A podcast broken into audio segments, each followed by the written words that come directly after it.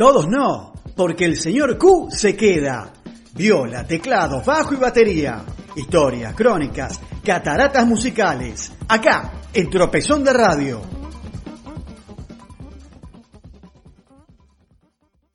Buenas noches Pablo, buenas noches Marcelo, buenas noches a todos ustedes queridos amigos.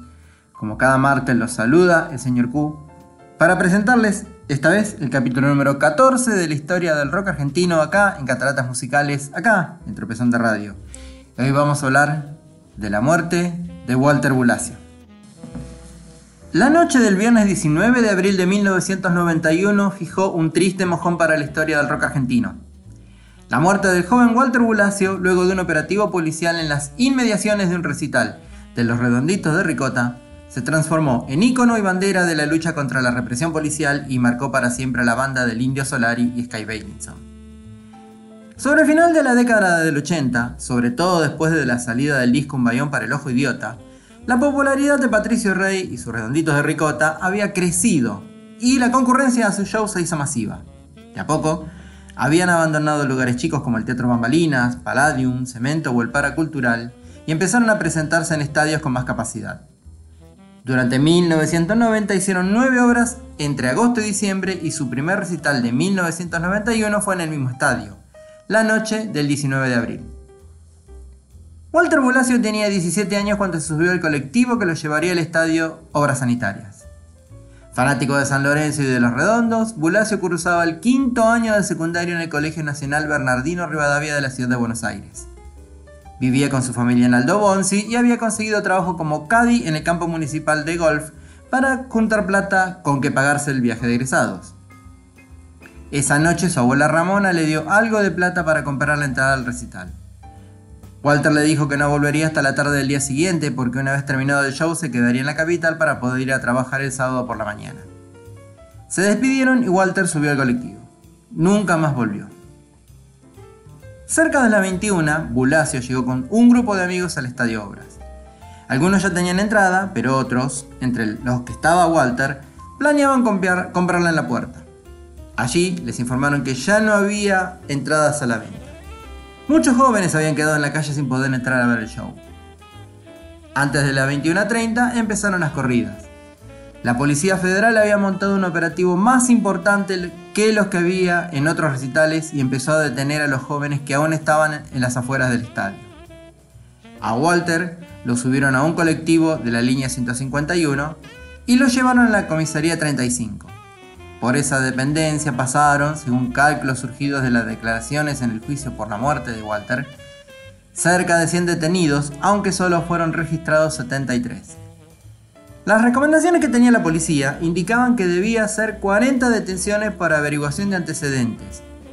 Sin embargo, el número fue mucho mayor.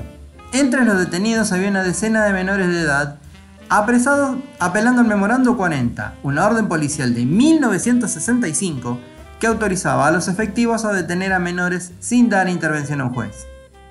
Uno de esos detenidos fue Walter Bulacio. Durante la madrugada, Bulacio se quejó de dolores de cabeza y tuvo mareos. Sus compañeros de calabozo pidieron la presencia de un médico porque había vomitado. Recién a las 10 de la mañana del sábado 20 de abril se presentó una médica que lo evaluó y ordenó su internación. Fue llevado al hospital Virovano y después trasladado al sanatorio Mitre. Llegó a decirle a los médicos que lo había golpeado la policía. Después entró en coma y murió el 26 de abril de 1991. Como señal de su paso por la comisaría 35 quedó un graffiti escrito por uno de sus amigos en la pared de un calabozo, que decía, Jorge, Walter, Kiko, Eric, Leo, Nazareno, Betú y Héctor. Caímos por estar parados. 190491. La primera versión oficial, fomentada por la propia Policía Federal, indicaba que la muerte de Walter Bulacio se había producido por causas naturales, como consecuencia de un aneurisma no traumático. Sin embargo, la autopsia determinó que el joven había recibido golpes con algún objeto contundente en el torso, la cabeza y las extremidades. Algún tiempo después, su abuela Ramona dijo en una entrevista con la prensa, Cerraron la causa diciendo que mi nieto había sufrido un accidente natural, un aneurisma, pero se olvidaron que tenía hundido el ojo izquierdo, un hombro quebrado, tenía quemaduras en la planta del pie. Murió porque lo golpearon tanto que le provocaron un derrame. Durante el mes de mayo de 1991 se hicieron las primeras marchas y movilizaciones de jóvenes reclamando justicia.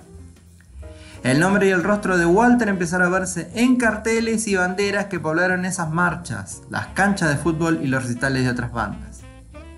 La familia Bulacio, representada por la abogada María del Carmen Verdú, pidió la detención del titular de la comisaría 35, comisario Miguel Ángel Espósito, por el delito de torturas seguida de muerte. Por su parte, los redonditos de Ricota mantuvieron durante años un silencio sobre el asunto que algunos consideraron como cómplice. Solo en algún recital el indio Solari mencionó a la banda de Aldo Bonzi y a Walter. En 1992 se fundó la Correpi, Coordinadora contra la eh, Represión Policial e Institucional una organización política que se desarrolló en el campo de los derechos humanos, enfocándose principalmente en casos de represión por parte del Estado.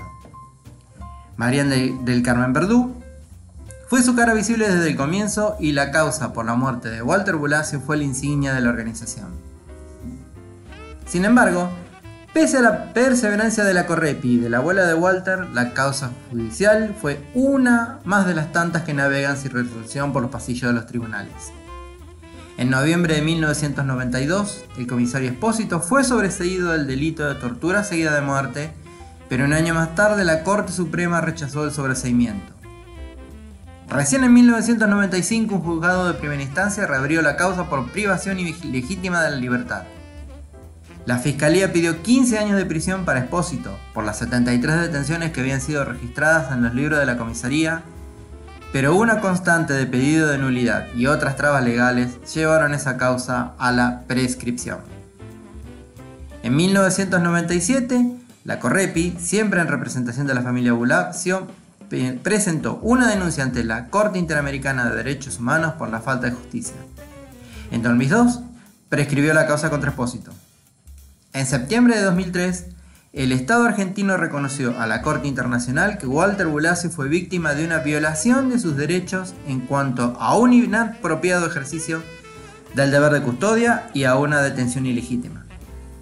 En respuesta, la Corte reclamó al Estado acciones enérgicas para evitar la prescripción de la causa, hecho que se cumplió en noviembre de 2005, cuando la prescripción fue declarada nula por la Corte Suprema. Después de 22 años de la muerte de Walter Bulacio, y después de que pasara por la mano de casi 50 jueces y acumulara 4.500 fojas, en lo que la abogada Verdú definió como un oscuro túnel kafkiano, en septiembre de 2013 la causa llegó a juicio oral, con la acusación contra Miguel Ángel Espósito por el delito de primación ilegítima de la libertad. Finalmente, el 8 de noviembre de 2013, el tribunal en lo criminal número 29 consideró que Miguel Ángel Espósito era culpable del delito de privación ilegítima de la libertad, agravada por ser cometida por un funcionario público, y lo condenó a tres años en prisión en, en suspenso. Algo bastante parecido a la nada. En 1991 salió a la calle Algo Mejor, el tercer disco de estudio de Fabiana Cantilo. Fue el álbum más popular de la cantante. La producción estuvo a cargo de Fito Páez y entre los músicos que participaron del disco estuvieron Gustavo Cerati, Gabriel Carámbula, Tweety González, Ulises Butrón, Guillermo Badala y el propio Páez. Entre la lista de temas había una canción escrita por Fito y Rolly Ureta, dedicada al caso Bulacio. Anoche soñé con Walter. Si bien hubo otras bandas como los fabulosos Cadillacs y Resistencia Suburbana que homenajearon al joven de Aldo Bonzi con sus canciones, Ayer Soñé con Walter fue la primera y además editada pocos meses después de su muerte. Así que cerramos con esta canción para Walter, el capítulo número 14, un capítulo muy especial de la historia del rock argentino aquí en Cataratas Musicales. Buenas noches a todos.